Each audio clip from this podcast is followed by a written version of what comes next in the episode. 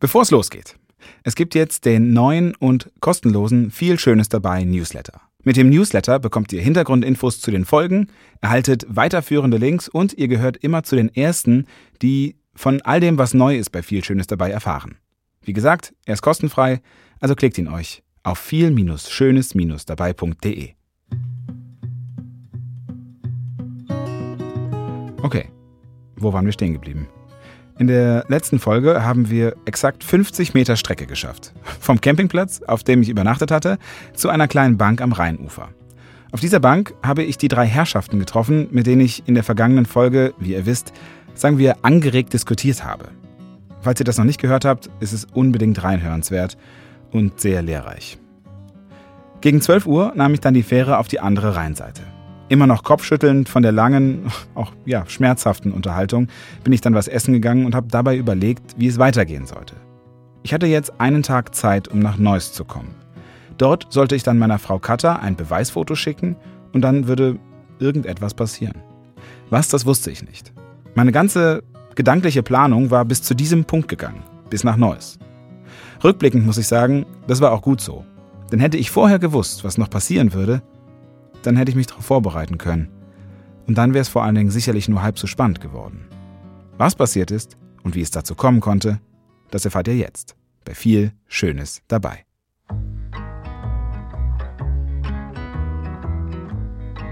Folge 7.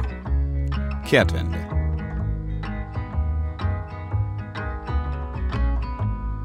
Ich war rein räumlich jetzt schon auf Düsseldorfer Grund, also fast schon da. Ich hatte noch 24 Stunden Zeit, mich in Düsseldorf rumzutreiben, noch einmal den Rhein zu überqueren und nach Neuss rüberzulaufen. Am achten Tag der Reise, so stand es in dem Brief, den ich zur Abreise bekommen habe, sollte ich am Nachmittag in Neuss sein. Und dort würde ich dann erfahren, wie es weitergehen würde, wie ich in den zwei verbleibenden Tagen nach Hause kommen sollte. Was könnte ich also jetzt mit den kommenden 24 Stunden machen, um die Zeit nicht zu vertrödeln? Düsseldorf ist für mich zwar nie eine Heimat gewesen, aber doch ein Ort, an dem ich viel erlebt habe. In der Woche, in der 2011 völlig plötzlich meine Mutter verstorben war, musste ich zum ersten Mal ganz bewusst dorthin, mich in der Uni der Kunstakademie Düsseldorf einschreiben. Es fühlte sich vollkommen absurd an. Mit dem größten Schmerz meines Lebens ging ich an den Ort, auf den ich mich lange gefreut hatte.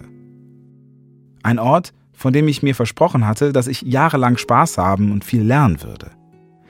Aber alles, was ich in dem Moment gefühlt habe, als ich durch diese faszinierenden Flure mit den endlos hohen Decken gewandelt bin, war nichts.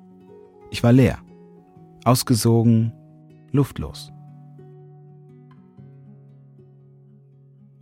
Und wie ein Schmerzgedächtnis im einst einmal kaputten Knie, das immer wieder zuckt und juckt, hat mich die Trauer stets begleitet, wenn ich die Kunstakademie in Düsseldorf betreten habe. Irgendwann dann abgelöst von einem ja eher unspezifischem, schlechten Gefühl. Fünf Jahre habe ich dort studiert, doch angekommen bin ich nie. Immer wenn ich da war, wollte ich so schnell wie möglich wieder weg. Ein bisschen wie ein scheues Reh, das alleine bei der Sichtung des Unigebäudes Reis ausnimmt und rückwärts gen U-Bahn flieht. Hauptsache schnell wieder weg. Und zwar nicht nur von der Uni, sondern aus der ganzen Stadt. Erst als ich im Zug saß, konnte ich wieder frei atmen. Ja, und irgendwie bereue ich das auch. Also, sofern man bereuen sagen kann. Mit dem Tag des Todes meiner Mutter war meine Jugend zu Ende. Ich musste Verantwortung übernehmen, auch innerhalb der Familie, und das obwohl ich der Jüngste war. Insbesondere jetzt war es mir wichtig, mein eigenes Geld zu verdienen, unabhängig zu sein und niemandem auf der Tasche zu liegen. Schließlich hatten auch die beiden anderen, mein Vater und mein Bruder, ihre ganz eigenen Päckchen zu tragen. In den drei Jahren davor hatte ich meine Ausbildung zum Fotografengesellen gemacht und in dem halben Jahr zwischen Ausbildungsende und dem Studienbeginn angefangen, erste eigene Kunden zu gewinnen.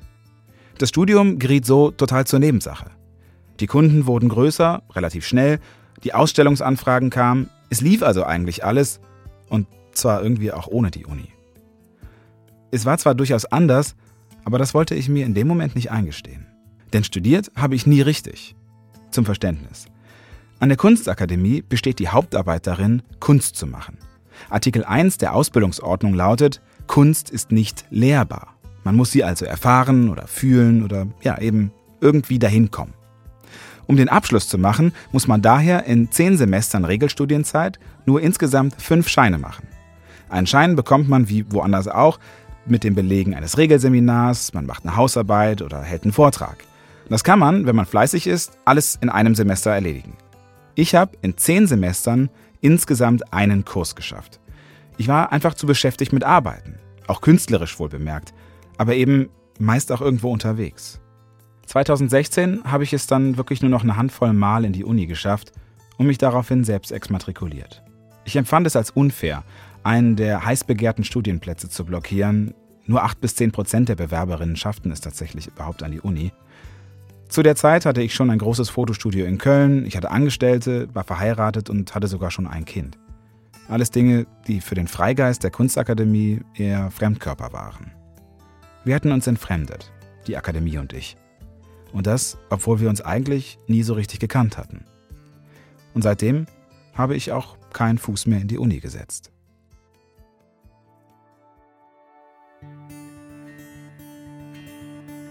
Und wie ich so darüber nachdachte, wurde mir klar, was ich machen müsste. Zur Uni gehen und schauen, was da los war. Abhängen, meandern, vielleicht in eine Vorlesung reinsetzen, was halt gerade ging. Also nahm ich, zum Schonen meiner Füße, ein Mietfahrrad, die es ab hier schon für das ganze Düsseldorfer Stadtgebiet gab, und trat an Richtung Düsseldorfer Altstadt. Ich war beflügelt von der Geschwindigkeit und froh, endlich mal etwas Bekanntes zu sehen. Und ich hatte irgendwie gerade richtig Lust, mal wieder in die Uni zu gehen. Ich wollte die Möglichkeit nutzen und meine Vergangenheit ein bisschen besser verstehen lernen. Vielleicht hatte ich damals ja etwas übersehen. Ich wollte mich also jetzt der Vergangenheit stellen, bis ich davor stand. Es wollte einfach nicht sein. Ich stand da und dachte nur, weg hier, weg hier. Ich kämpfte innerlich richtig mit mir. Sicher eine halbe Stunde. Ich habe mich auf eine Bank gesetzt und nachgedacht. Ich fand so viele Gründe, warum ich jetzt einfach weiterlaufen sollte. Zum Beispiel schon mal ein Hotel suchen, mal eine Datensicherung machen, den morgigen Tag planen. Aber dann entschloss ich mich doch reinzugehen. Ich ging zur Pforte, öffnete die Tür und stand plötzlich vor einer großen, schwarzen Brust. Ja, oder eher einer dicken, schwarzen Brust. Auf der voll ausgefüllten Engelbert Strauß-Jacke war ein Patch mit den Insignien der Wichtigkeit angebracht. Haussicherheit. Hallo, Studentenausweis? Fragte der Mann in einem, ja, selbst für Sicherheitsleute ungewöhnlich unfreundlichen Ton. Ja, sorry, ähm, äh, habe ich nicht. Ich habe hier mal studiert und ich wollte ein paar alte Kommilitonen besuchen, stammelte ich so vor mich her. Sorry, das geht nicht. Wenn du nicht studierst, kannst du nicht rein. kann ja jeder sagen. Ist wegen Corona und so, wisse? Ja, hm. Wahrscheinlich guckte ich sehr doof und er wollte eigentlich nur freundlich sein, denn er guckte sehr doof zurück. Spiegelneuronen halt. Ja, aber mein Widerstand war schnell gebrochen. Ich drehte um und schüttelte konsterniert den Kopf. Heute war offensichtlich nicht mein Tag. Ich ging zurück zu meiner Parkbank und begann erneut zu überlegen, was ich jetzt mit mir machen könnte. Rein emotional gab es hier für mich echt nicht mehr viel zu holen. Also spazierte ich ein wenig entlang der Promenade Richtung Medienhafen, einem hippen Szeneviertel in Düsseldorf, in dem ich tatsächlich nur einmal gewesen war um irgendeine Managerin für irgendein äh, wahrscheinlich etwas managendes Unternehmen zu fotografieren. Ach, vielleicht gab es da ja auch etwas Interessantes für mich, dachte ich. Immerhin war ich ja jetzt hier, um mit Menschen zu sprechen. Nur ein paar hundert Meter weiter fiel mir dann ein großes Gebäude hinter der nächsten Brücke ins Auge. Ich zählte eins und eins zusammen und wusste, das könnte klappen. Aus dem Nichts überschlug sich die Energie in mir, ich packte mein Telefon und begann, Nummern zu wählen. Na, bist du wandern? Ja.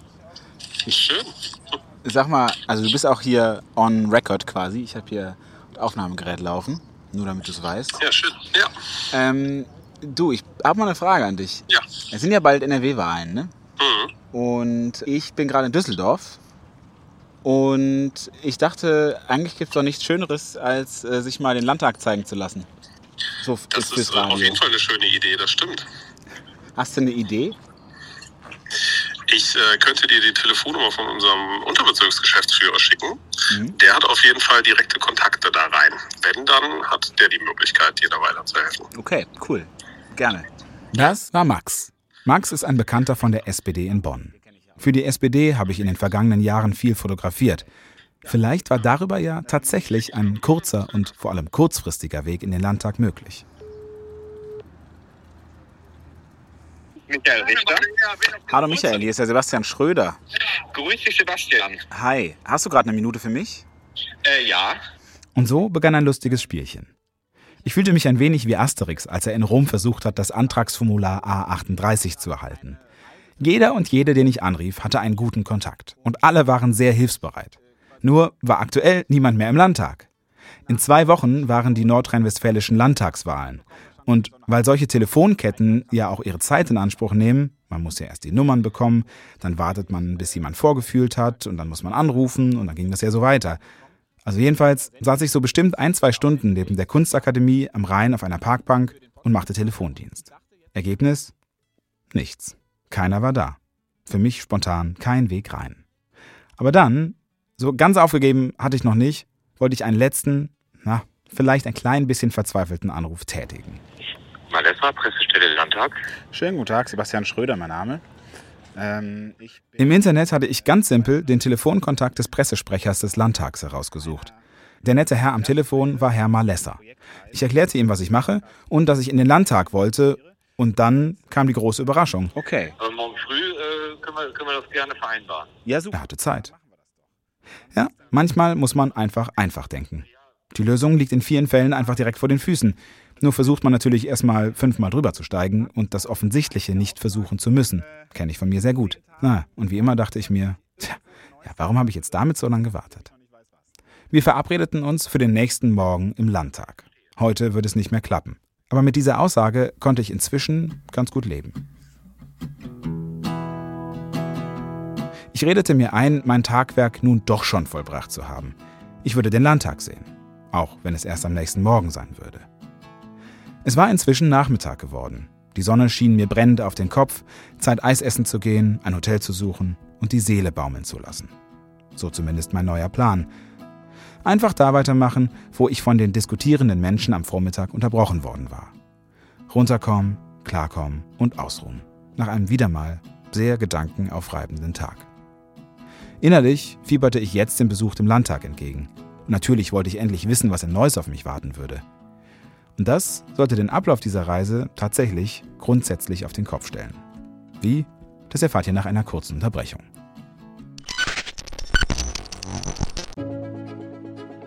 Hi, ich bin Katha und gemeinsam mit Basti gebe ich diesen Podcast heraus. Viel Schönes dabei ist ein mitgliederfinanziertes Projekt. Das heißt, erst durch die Beiträge all unserer Mitglieder sind wir in der Lage, diesen Podcast auf die Beine zu stellen. Wenn dir das, was du bisher von uns gehört hast, gefällt, dann werde doch auch Teil unserer Community. Als Mitglied kannst du zusätzlich zu den regulären Folgen auch alle Sonderfolgen hören, sowie Interviews in voller Länge oder unsere regelmäßigen Nachbesprechungen. Für dich sind alle Folgen dann werbefrei, das heißt zum Beispiel auch ohne diesen Einspieler. Außerdem nimmst du automatisch an gelegentlichen Verlosungen teil und kannst Gäste oder Themenvorschläge machen.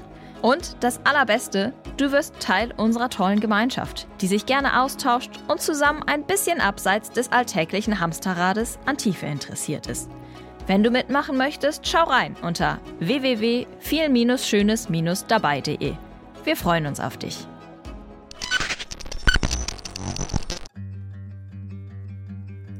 Der nächste Morgen. Mit all meinem Gepäck stehe ich am Eingang des Landtags. Guten Morgen. Ja. ja. Ich muss noch durch eine Sicherheitsschleuse. Genau, hier müssen wir nur gucken, weil es ist ein bisschen zu hoch für das Gerät. Ich wurde ein wenig angeschaut, als ob ich ein Außerirdischer wäre. In meiner Funktionskleidung, mit einer Isomatte und allem möglichen anderen Kram, der von außen an meinem Rucksack baumelte. Glücklicherweise kam mein Ansprechpartner recht schnell und die leichte Anspannung in den Gesichtern der Sicherheitsleute legte sich. Hallo, grüß dich, Herr Schröder. Guten Morgen, Herr Malesser. Machen wir so. Genau, wunderbar. Herr Malesser ist der Pressesprecher des NRW-Landtags. Seine Aufgabe?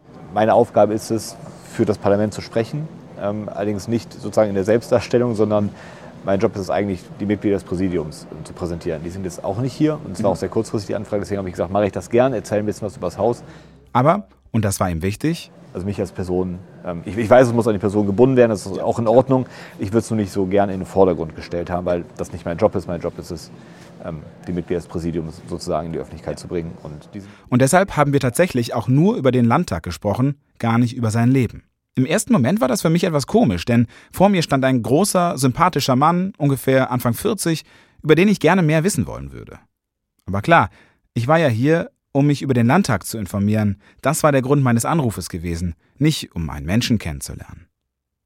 Wir standen in diesem Moment noch immer in der großen Eingangshalle des Parlaments. Eine riesige Halle, geprägt von großen Glasfenstern, sowohl nach innen als auch nach außen. Und da in zwei Wochen ja Wahlen sein sollten, fingen wir dort an. Wie ist das denn jetzt in den nächsten Wochen? Wir sind jetzt zwei Wochen vor der Landtagswahl.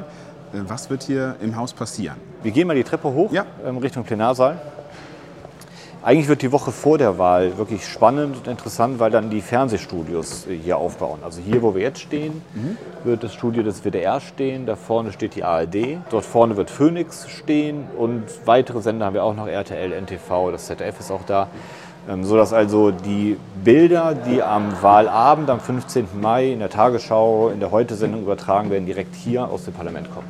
Sind die Abgeordneten bzw. diejenigen, die es gerne werden möchten, auch hier? Also die Abgeordneten, die sich bewerben, sind meistens oder viele in ihren Städten, meistens in den Parteizentralen dann vor Ort in ihrem Kreis, in ihrer Kommune. Wer in den Landtag kommt, sind die Spitzenkandidaten der Parteien. Ah, okay. Ich kenne das von den Abgeordnetenwahlen, sei es im Bund oder auch in der Kommune, äh, dass es so ist, dass die Spitzenkandidaten, die gehen einmal so kurz vor 18 Uhr zur Wahlparty, sagen einmal Hallo, ziehen sich dann zurück bis zum Ende der Auszählung und kommen dann wieder, sei es in die Partei, Parteizentrale oder eben zu den Wahlpartys. Wie ist das hier? In den vergangenen Wahlen war es so, dass die Spitzenkandidaten nach den ersten Prognosen und Hochrechnungen in den Parteizentralen oder auf den Wahlpartys ihrer Parteien vor die Medien treten und ihr, vor ihre Unterstützer treten und ihre Unterstützerinnen da schon was zum Ausgang der Wahl sagen. Das sind auch die Bilder, die man sieht, die laufen dann nacheinander, kommen die einzelnen Kandidaten dann sozusagen über den Fernseher. Ähm, Danach kommen sie in den Landtag, wo dann die Elefantenrunden von ARD, ZDF und WDR aufgenommen werden. Das heißt, das ist alles hier unten in diesem Das Eingangsbereich? Alles hier unten in dem Eingangsbereich. Ach, okay, weil diese Studios sehen immer so, so elaboriert aus, als ob man da richtig groß aufgefahren hat. Das sind also keine Fernsehstudios, wie man sie sonst aus den ja, großen Studiolandschaften in Köln, Düsseldorf kennt, sondern Also tatsächlich, hier unten, ja? ja, tatsächlich sind es sehr große Studios. Also ähm, unten die Halle ist komplett voll. Da werden Sie noch einen Meter breiten oder anderthalb Meter breiten Weg haben dadurch und der Rest ist zugebaut mit Ach Quatsch, Studios. Ja. ähm, Das gleiche ist hier oben. Wir sind in der Wandelhalle jetzt gleich, da gehen wir hin. Da wird das ZDF sein Studio aufbauen und wird es auch komplett zubauen. Also Mhm. Okay, und ach so, und deswegen können die dann wirklich auch im Fünf-Minuten-Takt zwischen den Sendern hin und her kommen. Das ist, Ganz das genau. ist die Logistik. Ganz genau. Das ist äh, der Vorteil, ähm, dass wir es hier im, im Haus machen können. Die ähm, Fernsehsender bauen ihre Studios übrigens eine Woche vorher erst in Schleswig-Holstein ab. Die Schleswig-Holstein-Wahl ist ja eine Woche vorher und es sind die gleichen Studios. Ähm, Man sieht also gar nicht, dass man in einem Landtag ist. Die Bilder sind gleich, aber es ist halt hier vor Ort, was eigentlich auch ganz schön ist. Ah, okay. Wir waren inzwischen eine breite Treppe hoch und vorbei an einer Porträtgalerie gelaufen. Die Porträts waren allesamt Gemälde und zeigten die Landtagspräsidenten, von denen ich tatsächlich nicht mal eine einzige Person kannte. Und das, obwohl ich mein ganzes Leben in NRW gewohnt habe und durchaus politisch interessiert bin. Es waren alles Männer in Standespose. Aufrecht, ernst, mit Blättern in der Hand. Ja, eine schöne Geste und doch etwas aus der Zeit gefallen, wenn ihr mich fragt. Bemerkenswerterweise gab es in den Räumen der Fraktionen auch Porträtgalerien, und zwar die der Fraktionsvorsitzenden. Hier sind es allerdings Fotografien. Die Gemälde hier waren also ganz klar eine Entscheidung gewesen damals, nicht schon eine Tradition. Bei den Porträts von den Fraktionsvorsitzenden kannte ich sogar ein paar. Bei einem, dem ersten Fraktionsvorsitzenden der CDU-Landtagsfraktion, war ich allerdings durchaus überrascht. Sie erwischen mich da durchaus auch auf dem falschen Fuß. Ich wusste ehrlich gesagt nicht, dass Konrad Adenauer auch im NRW-Landtag saß. Das wissen ganz viele nicht. Er war Fraktionsvorsitzender der CDU, er hat ähm, weitere Ämter hier bekleidet. War das, wann war das denn? Er war ja erstmal ab 49 Kanzler. War das dann davor? Ja, Adenauer war von 1946 bis 1950 Mitglied des Landtags und Fraktionsvorsitzender. Parallel dazu saß er ab 1949 noch im Bundestag und war Bundeskanzler. Ein straffes Programm, wenn ihr mich fragt. Oder könntet ihr euch vorstellen, dass Olaf Scholz heute noch Fraktionsvorsitzender in der Hamburger Bürgerschaft wäre? Naja, sowieso hat Adenauer in dieser Zeit so einige Doppelmandate gehabt.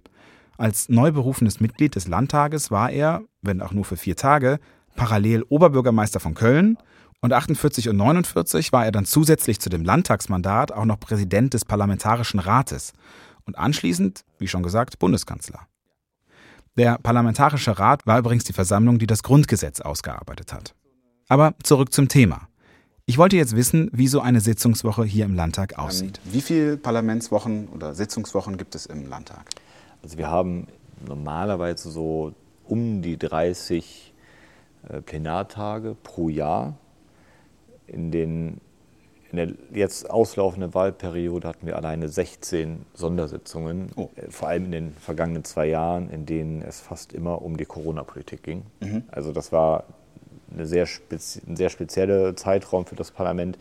Wir hatten viele Sondersitzungen und sehr intensive Debatten zum Thema Corona. Es gab auch eine große Diskussion, sind die Parlamente eigentlich genug einbezogen? Wenn Sie mich fragen, ja, ähm, weil hier wirklich über die Politik gestritten wurde. Also ich glaube sowieso, dass in den vergangenen Jahren viele Bundesbürger plötzlich die Landesparlamente und auch die Landesregierung vielleicht wieder stärker beobachtet haben, weil ähm, Gesundheitspolitik, Seuchenbekämpfung nun mal Ländersache ist. 30 Sitzungstage im Jahr, das klingt jetzt erstmal gar nicht viel. Mhm. Ähm, muss auf Landesebene weniger besprochen werden als im Bund? Weil da ist ja jede zweite Woche eine ganze Sitzungswoche. Ja, ähm, Sie dürfen das nicht verwechseln. Das sind nur die Plenartage. Mhm. Alle anderen Wochen sind Ausschusswochen. Das okay. heißt, ähm, jede Woche finden hier, außer zu den Schulferienzeiten, aber auch in den Schulferienzeiten haben wir tatsächlich regelmäßig Sondersitzungen gehabt in den letzten Jahren, finden Ausschusssitzungen statt. Und die werden immer vorbereitet durch Fraktionssitzungen. Also ab Dienstags geht es hier los mit dem Ausschussgeschäft bis Freitags. Und wir haben in den vergangenen Jahren eine, also eine erhebliche Steigerung von Sitzungen der Ausschüsse erlebt. Das liegt einmal daran, dass es mehr Untersuchungsausschüsse und ähm, Enquete-Kommissionen gibt, aber auch die Zahl der Anhörungen, wo Sachverständige die Politik im Parlament beraten oder Stellungnahmen zu aktuellen politischen Themen oder Gesetzgebungsvorhaben abgeben, ist enorm gestiegen. Also die, die, der Wunsch der Politik, sich Sachverstand anzuhören, schlägt sich nieder darin, dass wir deutlich mehr Anhörungen haben. Okay. Und wie läuft dann so eine Sitzung? Ich meine jetzt gar nicht mhm. unbedingt eine Sondersitzung, aber so eine ganz reguläre ja. Sitzung hier im Landtag ab. Genau, also wir haben eine Tagesordnung, die steht ungefähr eine Woche vorher fest. Wird dann kurz davor nochmal geändert, um aktuelle Themen aufnehmen zu können. Und dann eröffnet der Präsident oder die Präsidentin, aktuell ist es Präsident André Cooper, den, die Sitzung. Um 10 Uhr geht es in der Regel los. Er hat eine Glocke vorne auf seinem Pult stehen. Wir gucken jetzt gerade mal auf den Präsidentenplatz, läutet die Glocke und begrüßt die Abgeordneten zur Sitzung und ruft dann den ersten Tagesordnungspunkt auf. Das sind sehr oft aktuelle Stunden, die morgens dann beraten werden zu aktuellen politischen Themen und ruft dann die Rednerinnen und Redner der Fraktionen nach der, äh, nach der Reihenfolge zum Redepult, um ihre Rede zu halten. Und die Frage, wer redet wann, hängt davon ab, wer hat zum Beispiel die aktuelle Stunde oder wer hat den Antrag gestellt. Also die Fraktion die das Thema vorgeschlagen hat, spricht als Erste. Und danach geht es nach Größe der Fraktionen, sprechen dann die anderen. Wie viel Redezeit hat jeder? Unterschiedlich. Die Fraktionen einigen sich ähm, eine Woche vorher im Ältestenrat auf die Verteilung der Redezeiten. Das sind unterschiedliche Zeiten von fünf bis, ich glaube, 15 Minuten ungefähr. Okay. Es gibt noch Ausnahmen, Haushaltsdebatten dauern länger, da kann es auch schon mal eine Dreiviertelstunde werden. Der Präsident oder die Präsidentin, die Sitzung leitet, hat die Uhr aber im Blick und sagt dann irgendwann, ne, also es gibt auch am Redepult eine, eine Uhr, die zurückläuft und wenn dann da Null steht, dann weist der Präsident darauf hin, dass die Redezeit beendet ist. Und ist auch schon mal jemand richtig abgewürgt worden, wenn er einfach nicht oder sie einfach nicht aufhören wollte zu reden? Ich habe das in dieser Wahlperiode nicht erlebt, dass das Mikrofon abgestellt wurde. Das darf der Präsident, mhm. also nach mehreren Aufrufen. Wenn dann der Redner oder die Rednerin einfach nicht äh, beenden möchte, dann darf man das Mikrofon auch abstellen. Ähm, es ist, glaube ich, zwei, dreimal sehr deutlich gesagt worden, also jetzt ist mal wirklich Schluss. Jetzt gleich äh, mache ich, äh, mache ich das Mikrofon zu, aber das ist dann noch angekommen. Okay, wunderbar. Wir waren inzwischen im Plenarsaal angekommen. Und dann wollte ich das mit dem Mikro natürlich auch selbst mal ausprobieren. So, und jetzt können wir uns einmal ganz kurz hier an den ähm, an die Redner. Ach so, das Mikro läuft. Wunderbar. Dann können wir ja hier die Sitzung eröffnen. Vorrang, was ich immer spannend finde, aus dem äh, Deutschen Bundestag kommt, das ist so ist mein Paradehaus, da bin ich schon hundertmal gewesen, ist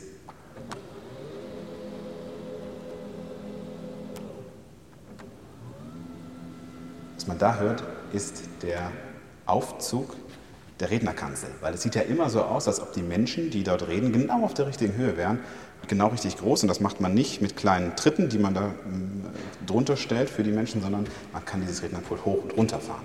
Ja, ja auch das äh, eine Frage der Barrierefreiheit. Das können ja auch hiermit, wir hatten in der vergangenen Wahlperiode auch ähm, Menschen oder Abgeordnete, die im Rollstuhl sitzen und die müssen natürlich auch auf ihrer richtigen Höhe sprechen können. Mhm. Tatsächlich meine ich nicht den Bundestag in Berlin, sondern den in Bonn. Dort fotografiere ich nämlich seit über zwölf Jahren regelmäßig für das Haus. Und so habe ich tatsächlich schon etliche Stunden, manchmal auch ganz alleine, unter dem Bundesadler im Plenarsaal verbracht. Und dann sind wir zum Abschluss auch nochmal Aufzug gefahren. Ein sehr interessanter Aufzug. Schnell ist er ja nicht, aber das ist wahrscheinlich auch gewollt, damit man sich auch die Zeit nehmen kann, das alles mal zu sehen. Ne? Das ist gewollt. Wir haben versuchen eigentlich regelmäßig Tage der offenen Tür zu machen. Und das ist eine sehr beliebte Aufgabe, dass die Kinder die Zeit stoppen, wie lange der Aufzug hier braucht. ah, okay. Und wie lange? Ich, ich weiß es tatsächlich nicht mehr auswendig. Wir, wir, gucken auf die Uhr. Es Viertel vor.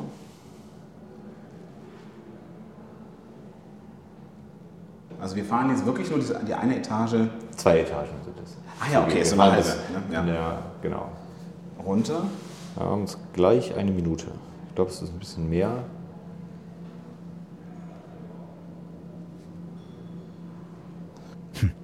Ja, und ich möchte euch nicht langweilen, es waren eine Minute und 20 Sekunden. Gefühlt wirklich, als ob sich der Aufzug quasi nicht bewegen würde.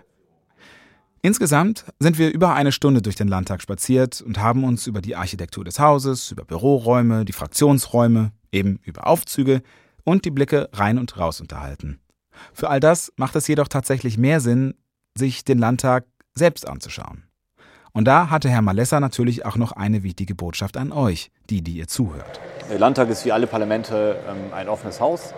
Ähm, es ist das Haus der Bürgerinnen und Bürger von Nordrhein-Westfalen und alle Sitzungen hier sind öffentlich. Also wenn das Plenum tagt mit den 199 Abgeordneten, können Bürgerinnen und Bürger immer hinkommen, zuhören, zuschauen. War übrigens auch im Lockdown und in der Pandemie der Fall. Also ähm, jederzeit war es möglich, die Sitzung des Landtags zu verfolgen. Auch die Ausschüsse tagen öffentlich im Landtag Nordrhein-Westfalen. Soll heißen, ihr könnt vorbeikommen. Ein Link dazu habe ich euch auch in die Shownotes gepackt. An dieser Stelle auch noch der Hinweis auf die Bildstrecke zu dieser Folge mit einigen Fotos vom Landtag, die ihr wie immer auf viel-schönes-dabei.de findet.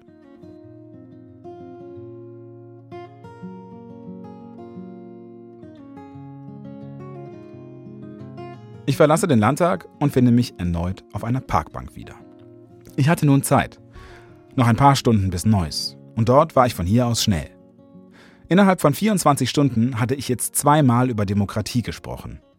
Nur, sagen wir mal, in völlig anderen Settings und mit völlig anderem Verlauf. Einmal an dem Ort, den wir auserkoren haben, unser Gesellschaftssystem zu repräsentieren, einem Parlament, und einmal auf einer Parkbank am Rhein mit drei alten Menschen, die allerlei interessante Dinge zu sagen hatten. Ich bin auf dieser Reise zwar auf der Suche nach Geschichten von Menschen, aber das bedeutet natürlich auch auf der Suche nach Meinungen. Die eine erzählt mir, dass alles verloren ist, der andere, dass das Herz der Demokratie noch intakt und ausgesprochen funktionsfähig ist. Ich finde es erstaunlich, wie unterschiedlich Menschen auf meine Gesprächsangebote reagieren. Genauso wundere ich mich über das, was ich erzähle, was aus mir rausströmt. Denn das, was ich euch vorhin über den Tod meiner Mutter mein Verhältnis zu Düsseldorf erzählt habe, das stand ganz sicher nicht auf meiner To-Do-Liste für diesen Podcast. Es ist schon sehr unwahrscheinlich, was alles aus einem herauskommt, wenn man sich Zeit nimmt, um über etwas nachzudenken. Und ich spüre, wie mich dieser Podcast in gewisser Form zu einem ehrlicheren Menschen gemacht hat.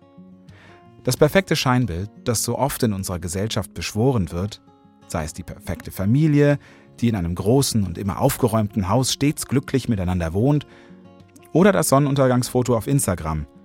Das sind beides Dinge, die mir von Kindesbeinen auf beigebracht worden sind. Den Schein wahren.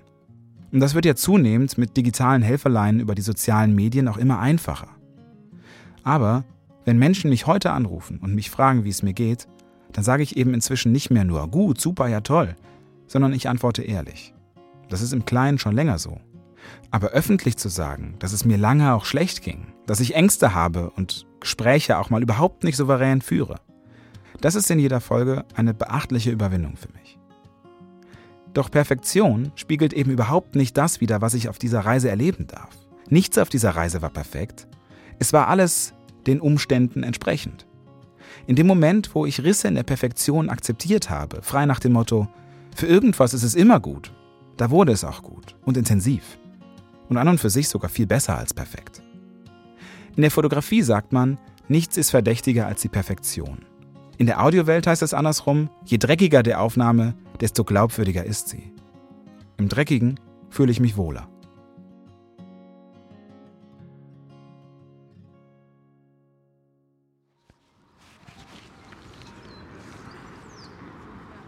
Hallo. Hallo. Na? Na? Wie sieht's aus? Ja, ist gut. Ich bin jetzt hier gerade raus aus dem Landtag, sitze jetzt hier auf einer Bank und warte auf deinen Anruf. Ja, hier ist er. Das ist Katha. Für die, die vielleicht quer eingestiegen sind, Katha ist diejenige, die diese Reise für mich geplant hat und mir den Auftrag gegeben hat, heute am achten Tag der Reise am Nachmittag in Neuss zu sein. Ähm, ja, ich habe ein bisschen umgeplant, weil de- deine Füße ja nicht so gut mitmachen, beziehungsweise nur noch zwei riesengroße Blasen sind. Und weil du jetzt gerade äh, in Düsseldorf bist und äh, eigentlich ja von Neuss aus mir ein Beweisfoto schicken solltest, dass du Neuss bist und von Neuss aus aus ähm, so oder so die öffentlichen Verkehrsmittel nehmen solltest. Oh, das wusste ich ja noch, das wusste ich ja noch gar nicht. Upsi. Kannst du das im Prinzip auch von Düsseldorf aus machen. Also du brauchst jetzt nicht, wenn du in Düsseldorf bist, nach Neuss fahren, mir ein Foto zu schicken, um dann mit der Bahn weiterzufahren. Deswegen Planänderung, wenn du jetzt in Düsseldorf bist, dann mach dich doch nach einem Mittagessen auf den Weg zum Bahnhof in Düsseldorf Ja, okay. und dann schlag dich mit dem öffentlichen Nahverkehr bis nach Eupen in Belgien durch. Eupen. Nach Eupen, ja. Oh, das liegt jetzt nicht unbedingt, auf- das liegt jetzt nicht unbedingt auf dem Weg, wenn ich sagen darf. Es liegt nicht auf dem Weg nach Hause, nein. Ihr merkt, wie ehrlich überrascht ich war. Eupen liegt bei Aachen, im sogenannten Dreiländereck. Es ist eine kleine Stadt mit knapp 20.000 Einwohnern, aber mit so einigen Besonderheiten. Denn Eupen hat ein eigenes Parlament. Die Stadt ist Hauptsitz der deutschsprachigen Minderheit Belgiens. Grundsätzlich ist Belgien in drei große Regionen gegliedert. Die französischsprachige Wallonie im Süden, das niederländisch sprechende Flamen im Norden und die zweisprachige Region Brüssel-Hauptstadt. Eupen gehört in diesem Gefüge zur Wallonie, spricht aber Deutsch. Seit vielen Jahren streitet die deutschsprachige Gemeinschaft für mehr Autonomie und Anerkennung der Region Ostbelgien als vierte gleichberechtigte Region im Land. Durchgesetzt haben sie schon, dass alle Gesetzestexte in Deutsch geschrieben werden müssen, dass es ein eigenes Parlament mit Ministerien gibt und zahlreiche andere kleine Schritte in Richtung Autonomie. Dementsprechend stolz ist die Stadt auch. Das merke ich immer, wenn ich dort bin. Und da sind wir beim Punkt. Ich kenne dort exakt zwei Menschen. Paul oder Katrin. Kurz Kat. Und ich frage mich, was haben die damit jetzt zu tun? Also versuche ich den billigsten journalistischen Trick, den ich auf der Hand hatte, uninformiertes Nachfragen. Okay, du musst mir jetzt noch mal kurz sagen, was war noch mal der Plan jetzt dann in Eupen? Wolltest du mir, ne? Das weiß ich jetzt auch nicht. Da hast du doch gerade gesagt, wolltest du mir noch kurz sagen, oder nicht? Nee, das weiß ich ja nicht. Kurz, na, kurz nach 17 Uhr bist du abgeholt. Und, und von Paul, oder? Paul kommt mich dann da abholen. Das weiß ich jetzt nicht. Und, oder war es Kat? Das ist eine un unbekannte Person, stand da. Okay, alles klar. Viel Spaß. Danke, ciao. Ciao. Gut. Ich machte mich also auf, ging kurz was Mittagessen, ärgerte mich auf dem Weg zum Bahnhof noch über die Geschäftspraktiken von E-Scooter-Anbietern und fuhr nach Belgien.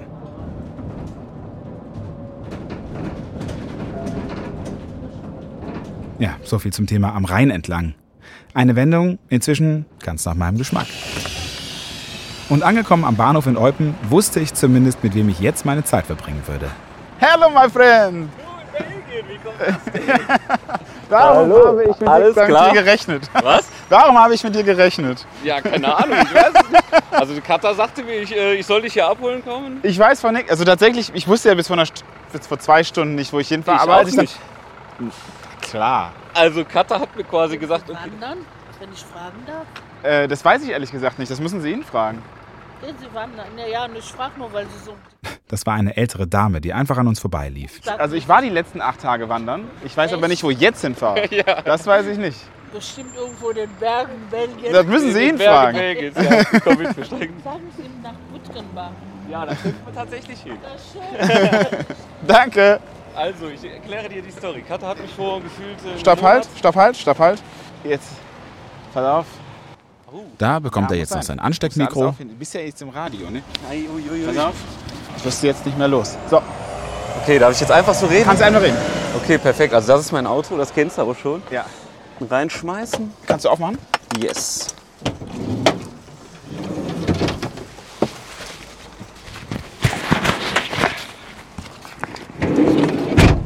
Okay. So, jetzt aber. Warum bin ich jetzt hier? Die Katha hat mich vor einem Monat äh, angeschrieben, beziehungsweise äh, ja doch angeschrieben auf WhatsApp. Eigentlich wollt, äh, war die Idee, dass wir vielleicht ja nach Neuss gehen, also dass du vielleicht nach Neuss Von gehst. hier nach Neuss quasi. Ja, nee, dass ich beispielsweise in Neuss auf dich treffe Mhm. und dann mit dir den Rest zu Fuß gehe. Aber das mit dem zu Fuß gehen ist ja jetzt so eine Sache. Ach so, ach, deswegen sollte ich auch nach Neuss, weil wir dann nach Hause gegangen wären zusammen. Genau. Ach, okay, jetzt verstehe ich das. So ist der Plan gewesen. An, andererseits haben wir uns jetzt gedacht, okay, hier bin ich flexibel, habe ein Auto. Meine Planung sieht Folgendes vor. Ja, okay. Also ich hatte, wie gesagt, erst morgen mit dir, sag ich mal, gerechnet. Entweder. Ach, das auch, ja? Ja, ja, das auch. Ja, ja. Die Katja rief mich tatsächlich vor zwei Stunden an. Ja, nee, der, der könnte dann heute schon kommen. Ähm, okay, also weil ich habe nämlich noch einen Termin gleich. Das heißt, so viel wie ich werde auf jeden Fall noch mal kurze Zeit lang weg. Ja, ja, Und dann äh, danach werde ich sofort wieder zu dir treffen. Und, ich habe ich hab keinen Stress, weißt du. und deswegen habe ich dir in guter alter Podcast-Manier auch, wie du es immer machst, dir einen Beutel vorbereitet. Nein. Den darfst du aber erst im Wald aufmachen. Im, also du setzt mich jetzt im Wald ab, oder Ich setze dich jetzt im Wald ab. Okay. Also ich setze dich jetzt im Wald ab. Die Idee ist folgende. Erstmal jetzt im Wald äh, natürlich wieder, ich habe gesehen, du hast äh, Hängematte dabei Ja. und Tarp. Ja. Das ist gut. Das heißt, ich werde dich gleich begleiten, natürlich äh, heute also nach der Versammlung. Mit meiner Hängematte und meinem Tarp. Ja. Und das heißt, wir werden da einen relaxen Abend verbringen. Und morgen haben wir mehrere Sachen vor. Okay. Er hatte ein paar Alternativen für den morgigen Tag, aber dazu dann in der nächsten Folge mehr. Für diejenigen, die sich fragen, was es mit dem Beutel auf sich hat, in der ersten Staffel dieses Podcastes habe ich jedem meiner Interviewgäste stets einen Beutel mit kleinen Aufmerksamkeiten mitgebracht, über die es dann zu reden ging. Paul fuhr mit mir also aus der Stadt raus aufs Land. Je weiter wir fuhren, desto mehr erzählte er. Aber desto mehr fragte ich mich auch, was hier jetzt eigentlich wirklich der Plan ist. Zeitlich gesehen, ich schmeiß dich jetzt raus. Ich Ja. habe dir, ich weiß nicht, hast du einen Kocher dabei? Kocher habe ich, ja. Perfekt. Auch Wasser? Wasser habe ich noch einen Liter ungefähr. Perfekt, das reicht. Ich habe dir äh, was zu essen vorgesehen, was du in dem Beutel findest, was zu trinken vorgesehen. Äh, Dessert ist auch drin. Also Ja. du hast eigentlich alles, was du brauchst. Und ich bin um 7 Uhr auf einer Versammlung und komme da wahrscheinlich gegen halb neun bin ich wieder hier.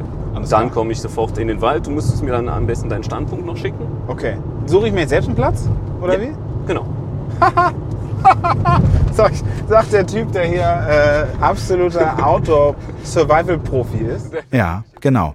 Paul ist Erlebnispädagoge. Seit vielen Jahren aktiver Pfadfinder und ganz allgemein Abenteurer. Kennengelernt haben wir uns in Neuseeland, als Katha und ich auf Weltreise waren. Ja, wie, oft schläfst du im Jahr draußen? Oder hast du Also ich 50 versuche, Mal? ich versuche so minimal einmal im Monat. Ja. Und das ist so der Plan. Dann mache ich aber auch dann meistens irgendeine Aktivität oder so. Manchmal ist es auch einfach nur mit ein paar Freunden rausgehen, wirklich 50 Meter in den Wald rein und sich da was, was suchen. Manchmal sind es aber auch Wanderungen über mehrere Tage dann. Und jetzt kam der Knackpunkt. Gibt es hier Regeln? Ja, Okay, auf was muss ich aufpassen? ähm, also es gibt folgende, also du darfst zum Beispiel kein offenes Feuer machen, Mhm. außer an speziellen Orten. Im Gegensatz zu Deutschland ist es ein bisschen strikter, was das äh, draußen schlafen in Belgien an. Ehrlich? Also, ja, Strikter schon. sogar? Ja, also in, in Belgien darf man im Prinzip nicht äh, draußen sein nachts. Ähm, wegen äh, Nachtruhe und so weiter und so fort. Und dementsprechend suchen wir uns eine Stelle, die ruhig ist und dann ist das alles kein Problem. Also sagst du mir jetzt, wo ich hinlaufen soll oder suche ich mir das Ja, ja, doch, doch, ich sagte es. Er macht das hier so beiläufig. Draußen schlafen ist verboten, ja, ja, aber alles kein Problem. Fakt ist, im Wald schlafen ist verboten. Und wenn man vom Förster erwischt wird, dann bekommt man eine Strafe. Nichts Wildes, aber doch für den Kopf mal wieder so ein Ding. Meine Erinnerungen gingen zurück zur ersten Nacht in Emmerich am Rhein. Wir fuhren immer weiter. Inzwischen war überall um uns herum Wald. Und dann waren wir da, auf einer kleinen, hubbeligen Forststraße. Paul gab mir zum Abschied noch ein paar wertvolle Tipps. Am besten schaust du dich ein bisschen um, so äh, dass die Bäume jetzt nicht unbedingt total morsch sind. Das hört sich jetzt alles ganz logisch an, aber äh, das ist sowas, wo man meistens nicht darauf achtet. Und wenn du dir einen Schlafplatz suchst, bitte auch nach oben gucken, falls da Totholz runterhängt. Das ist nämlich Ja. auch ein Fall, den man meistens nicht hat. Aber hier sieht schon super aus. Also da drin ist schon perfekt. Gefällt mir schon sehr gut.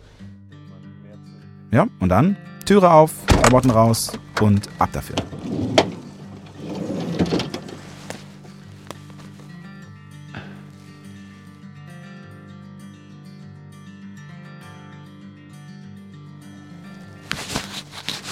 So, ganz ernst? Jetzt stehe ich hier allein im Wald. Äh, geil. Okay. Ähm, also ich habe hier einen Beutel. Ich schaue da jetzt mal rein. Wie gut ist das denn? also, in diesem Beutel ist, dann habe ich hier Pesto, eine Tafel Schokolade, sehr gut, und Nudeln. Wenn der wüsste, dass ich eben eine fette Pizza gegessen habe. Aber gut, werde ich schon noch brauchen. Äh,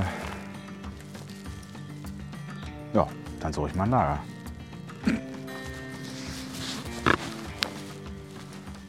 Es begann schon langsam zu dämmern. Die Straße bzw. den Forstweg hatte ich hinter mir gelassen. Ich ging immer weiter rein in den Wald und versuchte dabei, die Orientierung nicht zu verlieren. Ich bin jetzt so 50 Meter oberhalb der Straße. Komme jetzt in so einen kleinen Nadelwald.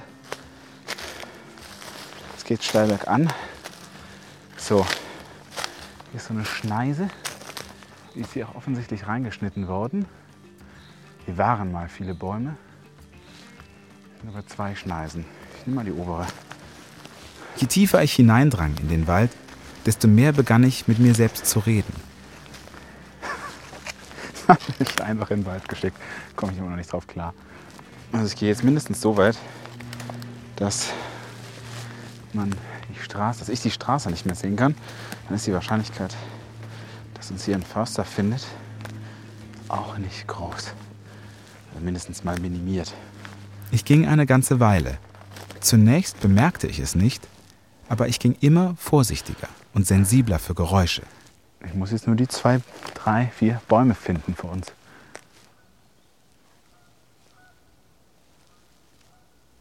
Kein Hund. Eher Vogel, Ente oder eine Gans.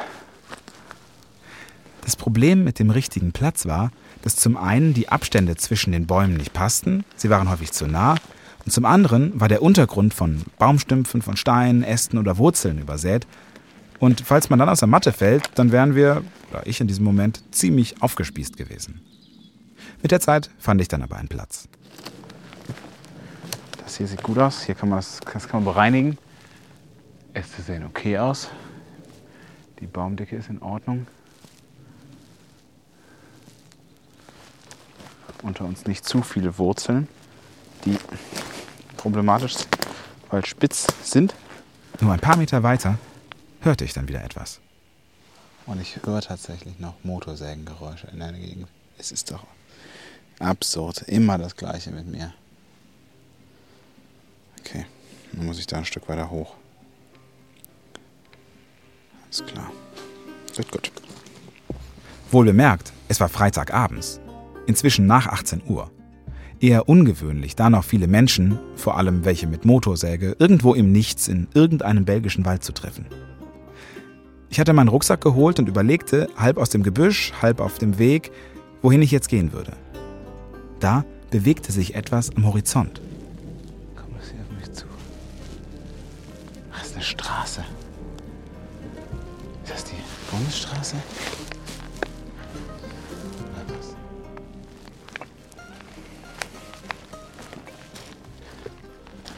Schnell wieder zurück, da kommt ein Auto.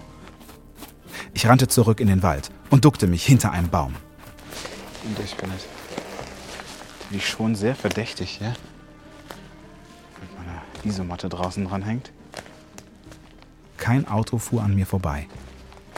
Auch wenn es für mich aus heutiger Sicht absolut nicht nachvollziehbar ist, wie ich so eine Panik schieben konnte, in dem Moment, in dem ich da hockte, waren alle meine Gefühle in mir existenzieller Natur.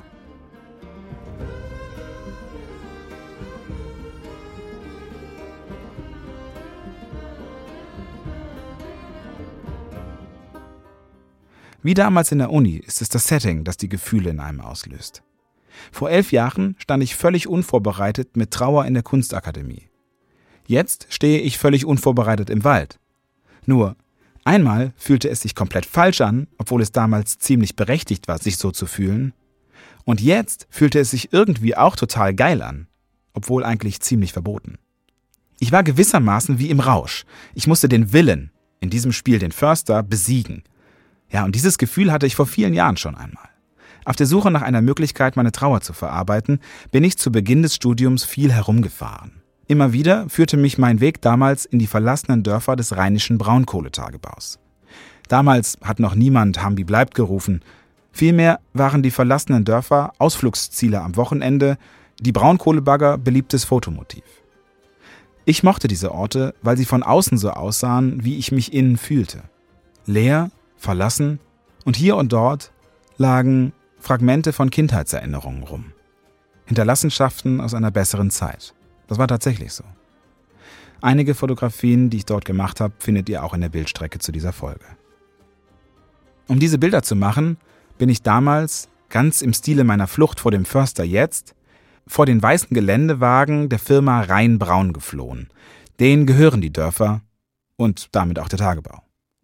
Sie fuhren wie in 1984 durch die verlassenen Orte und versuchten die Menschen wie mich von der Abbruchkante fernzuhalten. In meinem Fall allerdings mit wenig Erfolg. Oft genug bin ich ihnen entwischt.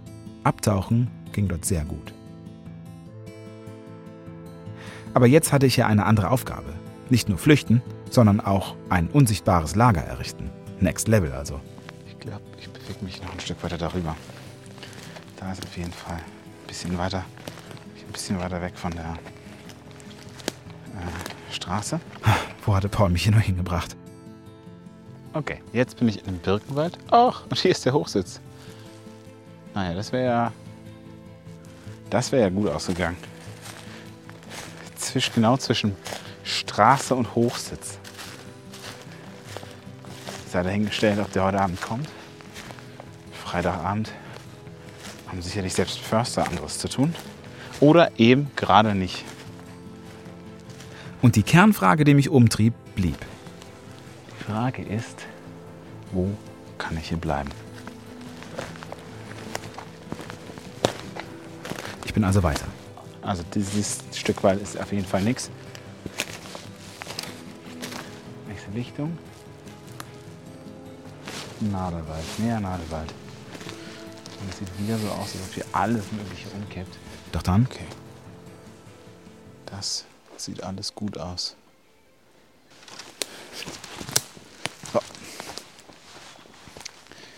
Das ist ja jetzt hier unser Platz.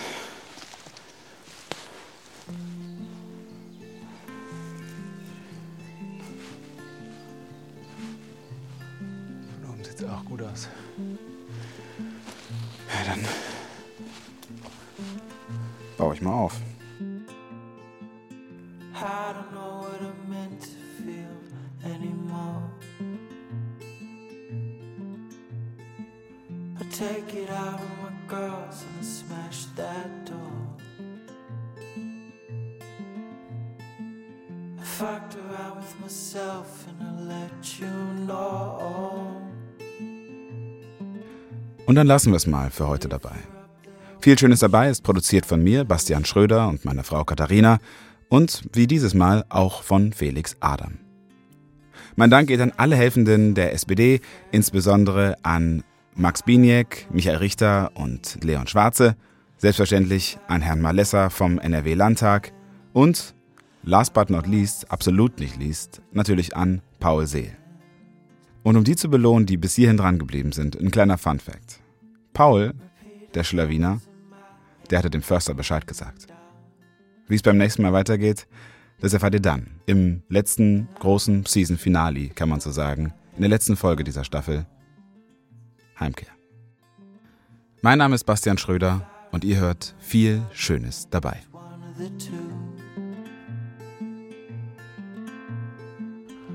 this head is controlling me, and me it's just you.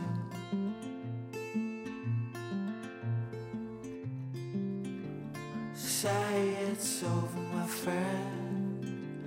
How long until the end? Cause I'm past the point where I can amend. I don't love myself, but I can pretend.